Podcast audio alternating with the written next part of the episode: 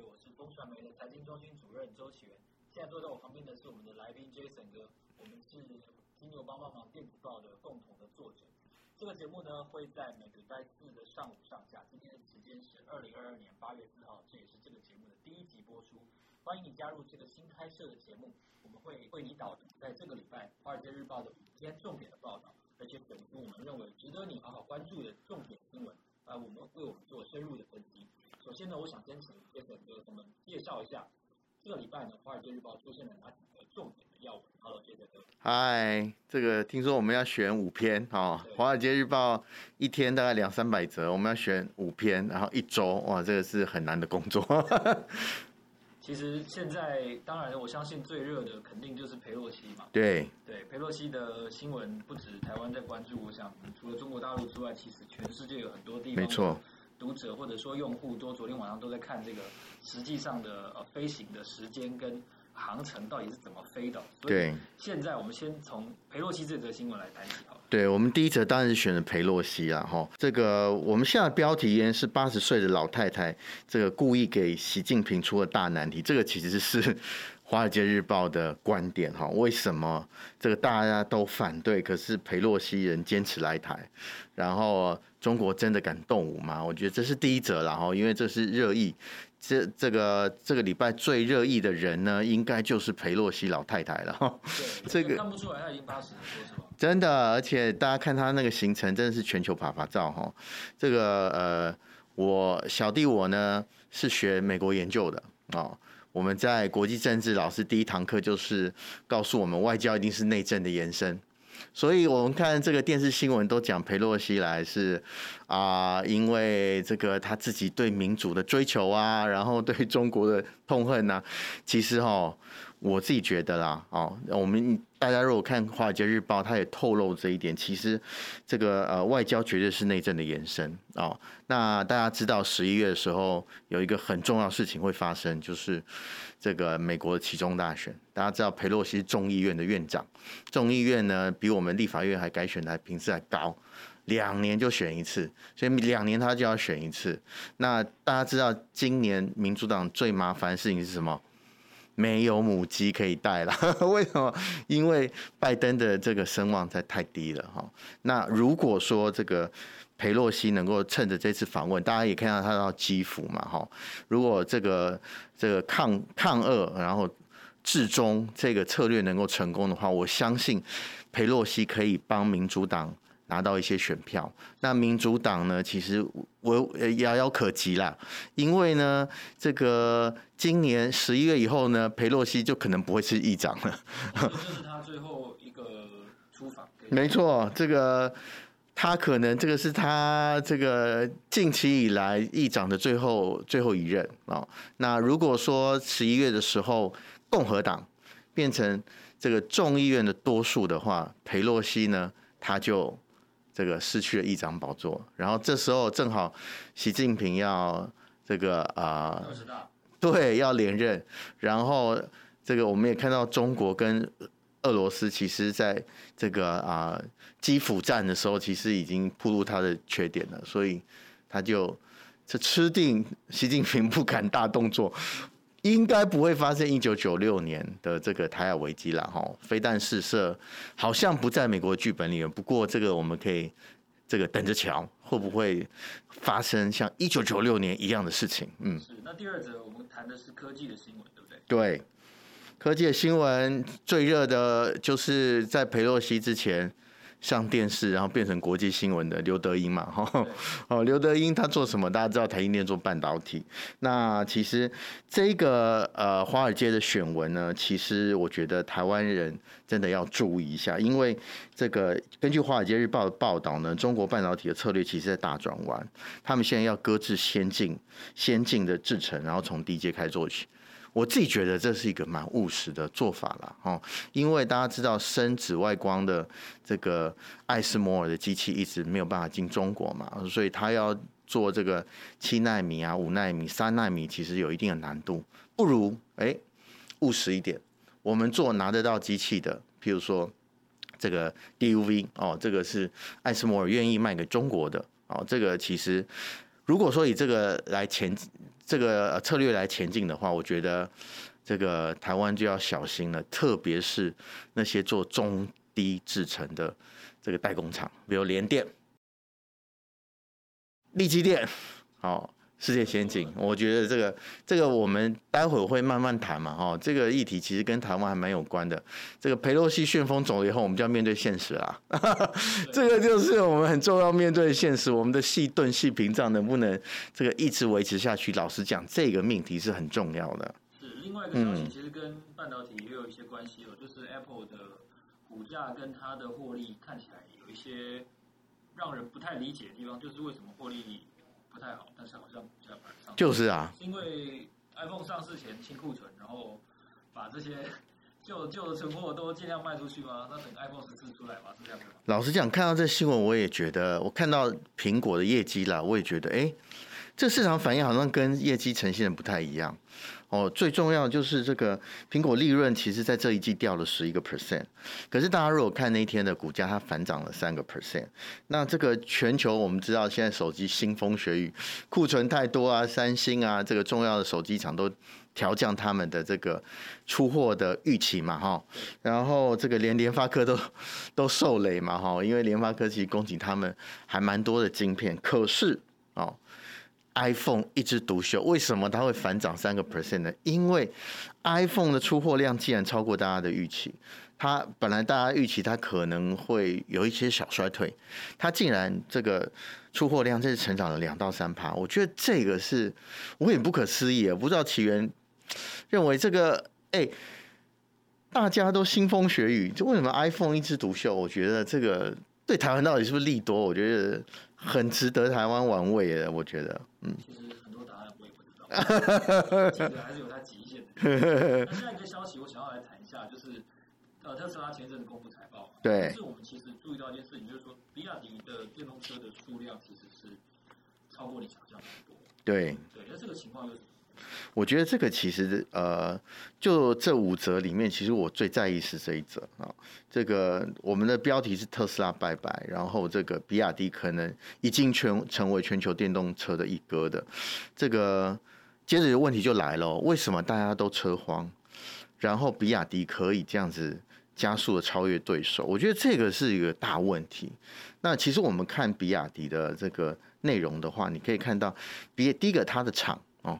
大家知道这次这个电动车或特斯拉最受伤的是哪里？上海嘛，哦，然后比亚迪的厂在哪里？哦，在深圳哦，哦，在华南，所以它第一个，它在第二季受伤比较小，我觉得这是一个这个比亚迪可能在第二季呃上半年能够胜出很重要的条件。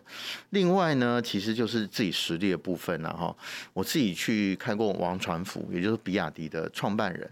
在波克夏的这个年会的时候，他那时候就把比亚迪，我记得是呃，我我那年去二零零八年，也就是距离现在十四年哦。比亚迪那时候就把车切一半，你知道吗？一台车，然后切一半，然后放在这个波克夏股东会给大家看。那时候王传福确实哈，在我采访这个 Charlie Munger，也就是波克夏的副董的时候。他也说，王传福啊，比亚迪的创办人，基本上是另外一个爱迪生。我觉得哇，这个是好小吧？这个是老先生糊涂了吧？哦，证实这个比亚迪真的还蛮厉害的。就说他的电动车今年上半年销了大概三十二万辆，然后如果混动车呢，就 hybrid 的话，大概三十一点五万，加起来六十四万哦。大家知道 Tesla 今年上半年全球销量多少？五十六点五。所以老实讲，新能源车加起来，比亚迪大概六十四万，超过特斯拉的这个五十六万五。我觉得这个是非常非常具有指标性的新闻，所以会特别选出来给大家看。那比亚迪除了我们刚刚位置啊，哈，还有它这个超英赶美的厉害之外，其实还有一个很重要的事情，就是今年车厂面对最难的东西什么？缺料。比亚迪其实上下一条有龙座，它其实也做电池。哦，我第一次听到比亚迪是那时候他跟我不知道奇源记不记得，二零零六年、二零零五年他跟红海抢 Nokia 单子。那其实分两块嘛，比亚迪电池跟比亚迪。对，嗯。对，所以他的当初跟红海的角力其实来自于跟比亚迪电池。对，其实比亚迪那时候我们到北京去采访比亚，这个红海恨那个比亚迪恨得牙痒痒的哈。我自己也去北京这个呃看过这个比亚迪的厂，我觉得那时候呃呃不是北比亚迪的厂是红海的厂，那时候红海就在北京亦庄特别做了一个厂，然后特别要针对比亚迪，所以那时候呃跟红海的人聊，听到比亚迪就恨得牙痒痒。现在呢，除了红海。这个是比亚迪的对手以外，哈，多了一个更大的对手叫特斯拉。所以特斯拉如果说今年被超越的话，我不知道未来会不会继续被超越，还是比亚迪上半年就是这个天时地利人和，正好碰到疫情，然后正好碰到缺料，这个呃突然这个啊、呃、赢特斯拉，还是这个这个能够持续下去？我觉得这个新闻哦，我是建议大家，如果各位听众。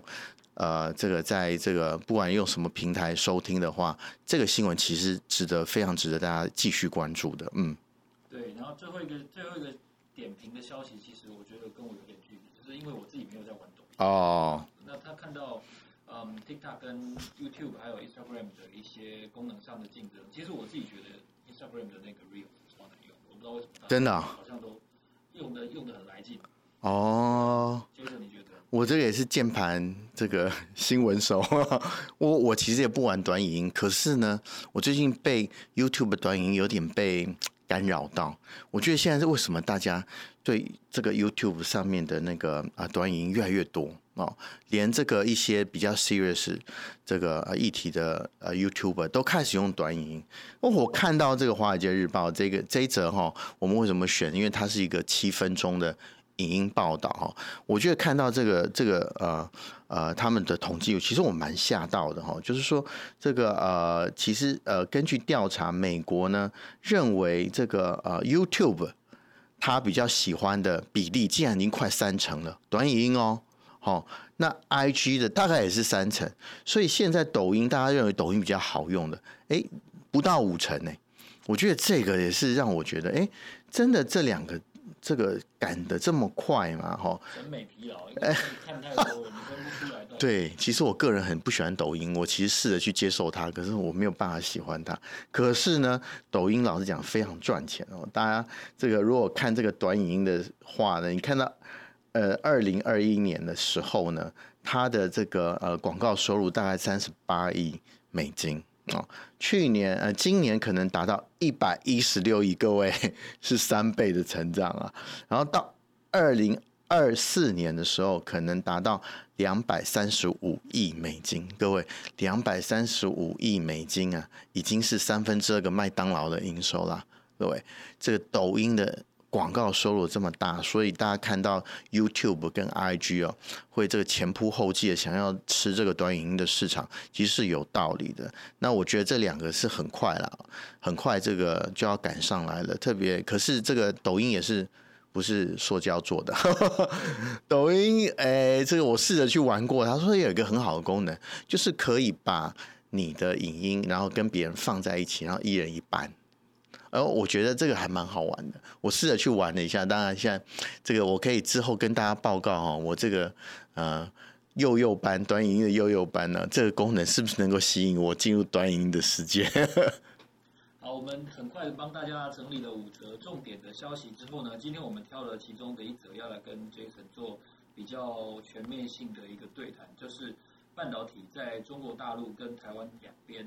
面对不同的追追逐的成长压力，还有地缘政治的角力，种种的推升之下，其实现在看起来中国大陆的一些半导体，它的发展的路径，其实跟我们想的已经不太一样。真的，真的，大家不要看哦，这个呃呃，台湾的媒体啊，比较唱衰中国半导体哦。不过如果说哦，各位呃，我们上个礼拜嘛，有一个很重要的半导体的新闻，就是艾斯摩尔全球。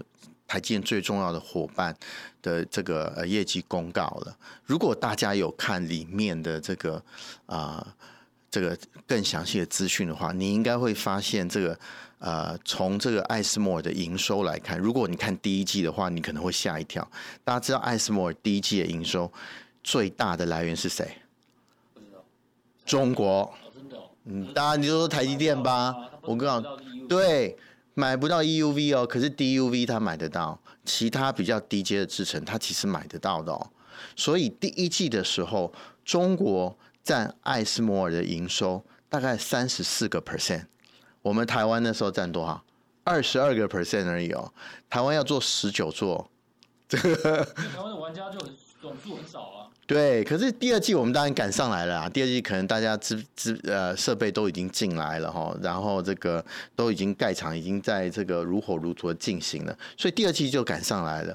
然后台湾就占艾斯摩尔的四十一 percent，然后中国就退到在十个 percent，可是哎还是非常非常大哦，就是中国呃台湾韩国之后就是中国了。如果加上来加起来呢，哎其实上半年其实中国买的半导跟艾斯摩尔买的半导体这个这个设备，其实跟韩国跟日本差呃台湾差不多喽。所以大家各位各位可以想到，哎中国买那么多艾斯摩尔的机器要干嘛？哦，大家看到这个，如果以 Sammy 就是国际半导体协会的这个呃数据，你就可以看到，二零二四年，呃，从现在到二零二四年四年间，会建立三十一座大型的晶圆厂。台湾多少？十九座。那时候陈俊生听到十九座快昏倒。中国要盖三十一座哈，三十一座，你说买不到这个深紫外光，我只好买这个 DUV。所以台这个中国其实策略现在在转弯的啊，再从哎我要拼高阶，我要跟台积电对打，我要跟三星对打，改成这个从低阶开始做或中阶开始做。所以说这个是他们。可以拿到机器，而且大家知道，中国很多这个现在 IT 产品还在中国生产嘛，哈。那现在中国有很多这个对中阶 IC 的需求，老实讲比高阶还要高哦。除了你挖矿啊，或是一些这个呃高效能的运算以外，其实这个对于中阶，老实讲，对于消费产品的需求，中阶的晶片其实对于中国还是哎以务实来看是需求比较大的，所以他们这样的策略，我觉得。非常正确，这个如果正一一走下去的话，我觉得中国老实讲，大家不要小看它。如果二零二四或二零二五，我们刚刚讲的三十几座真的能够如期展开的话，哦，当然会有破坏价格的 这个效应，然后这个联电啊，这个力积电啊，或世界先进，这个中高中低阶制程的价格能不能守得住？然后会不会中低阶的价格像 D 呃 TFT 一样？哦，被这个狠狠的这个砍价，后或是有一个这个破坏者进来，让整个市场秩序然后发生质变，我觉得这个是大家必须要注意的。那通常都会以为说，呃，中国大陆的发展也许就像台湾的厂商一样，他会不断的追求技术上的突破，然后往更更高阶的制。对。看起来，毕竟人家是有阻碍嘛，就是设备就是买不到，所以他。看起来它必须要绕一个路去发展。那其实以前，呃，我们在探讨这个中国大陆的先进制程这件事情的时候，其实上次我们看到的一个资料就是说，就台积电以前研发大将林本坚嘛，对，就有说其实它没有 EUV，并不是一个完全的阻碍嘛。对。靠 DUV 的话，就是 EUV 是极紫外光嘛，嗯，DUV 是深深紫外光，嗯，靠 DUV 还是可以操作一定程度的纳米，就是不考虑。量产高成本的情况下，对，还是可以做到。对，所以说其实设备的短缺不是完全的问题。没错。他现在这样子的，嗯，绕一条路来走，看起来，呃，跟大家原先猜测的思维不太一样。嗯，有他这样做的逻辑。对对，还有我这个要这个添油加醋一点哦，在这个《华尔街日报》的报道的基础上面哦，这个提醒大家一个。大家可能没有注意的事情，就是中国最近的工信部长萧亚庆下台了。哦，工信部，大家不要听这个三个字很无聊哈。工信部其实掌管这个 亚洲三大这个科技巨头很重要的部会哈。为什么他会这个？大家说，哎，那亚洲三大这个科技巨头是谁呢？啊，我们台积电嘛，啊，然后这个韩国的三星嘛，啊，还有这个腾讯嘛。对吧？哦，这个以我们以事实来看是吧？所以工信部长老是讲管三个是最，但为什么管三个？你说，哎，台积电是台湾的，可是大家不要忘记，台积电在南京有厂，哦、对吧？哦，然后三星，三星在哎在华中有很大的记忆体厂，哎，是不是？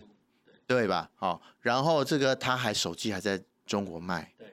然后这个腾讯，腾讯做做这个啊软软体服务的嘛，哦，也就是说，这工信部长的力量其实很大的，软硬体他都管。这个改弦易辙，我觉得非常重要。就是说，是不是中国哎把这个呃萧亚庆换掉之后，工信部这么大权力的人换掉之后，他确实在这个所有的这个半导体或是 IT 的策略上面有比较往务实的方向走。我觉得往有务实的方向走的话，他就不会以前像这个紫光事件出来哦打高空这样的状况出现。老实讲，这个工信部长的呃。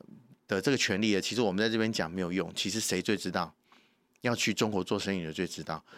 我不知道奇缘记不记得，大概十几年前，脸书非常想去这个啊中国大陆，对吧？天安门前面慢跑。对，天安门前慢跑。大家如果看那个行程的话，你就可以看到佐伯格除了慢跑以外，他最重要行程是在见谁？工信部部长啊，工信部点头，这个脸书就有机会。那当然，工信部还是要。归党的指导了，不过这个啊、呃、很重要的这个确实执行单位、行政单位，他的这个领导人换人哈，我觉得对于这个亚洲，至少亚洲全球的这个 IT 产业，其实都是一个洞见观瞻的新闻。如果把两个新闻凑在一起看，哦，《华尔街日报》报道说，哎，这个中国的半导体策略在转弯，比较务实，从中低阶开始下手。配合上这个工信部长换人，这个哎，这个味道就有点出来了。那就可以看到，如果说真的如我们猜想的然后，这个中国的半导体策略正在转弯的话，我觉得这个是非常值得台湾注意的。所以说，我们会把它这个拉出来，这个仔细探讨一下嘛。我觉得希望这个大家能够注意啦，然后这个不要让 TFT 的事件再发生在晶圆代工上面，这样。对对对对对，好，我们在相关的报道，其实从刚才讲的这个部长萧亚庆啊，然后从美国前几天通过的这个晶片法案呢，然后到中国在目前对。于佩洛西的一系列的所谓的反制的措施，跟中国如何去推动半导体的国造哦，国造对国晶片哦，嗯，这个晶片他们叫芯嘛，芯片。芯片。的的满足，我觉得华尔街日报都有。多的一些分享跟深入的探讨，所以如果你有兴趣的话呢，也欢迎订阅《华尔街日报》的我们这个专案。好，那现在这期节目呢，非常感谢大家收听，你收听的是热议华尔街。今天呢，我们一共谈了好几个话题，从最热门的这个佩洛西阿嬷反台哦，然后到苹果的利多跟股价，还有到特斯拉面临的目前比亚迪的挑战，以及 TikTok 为何不惧这个 YouTube 跟 Instagram 的夹击，还有最重要的是中国半导体在。发展路径上似乎看起来走了一条不同的路，给大家这五个面向的重点议题的分享。那我们下个礼拜四的早上八点，我们会播出另外一集新的热议华尔街的节目，我们会继续为大家导读最新最重要的华尔街的消息。你可以透过本节目的资讯栏的连接来订阅免费电子报。我们每个礼拜呢会有三封电子报带你看懂世界财经的大小事。我是工程门财经中心主任周喜源，好，坐在我旁边的是我们的杰森哥。嗨，大家。这个我们节目结结束了，下次见，下次再跟大家讲这个，希望大家可以多看这个金牛帮帮忙帮大家选的华尔街导读。欢迎大家按赞、留言、分享，谢谢，拜拜，拜拜。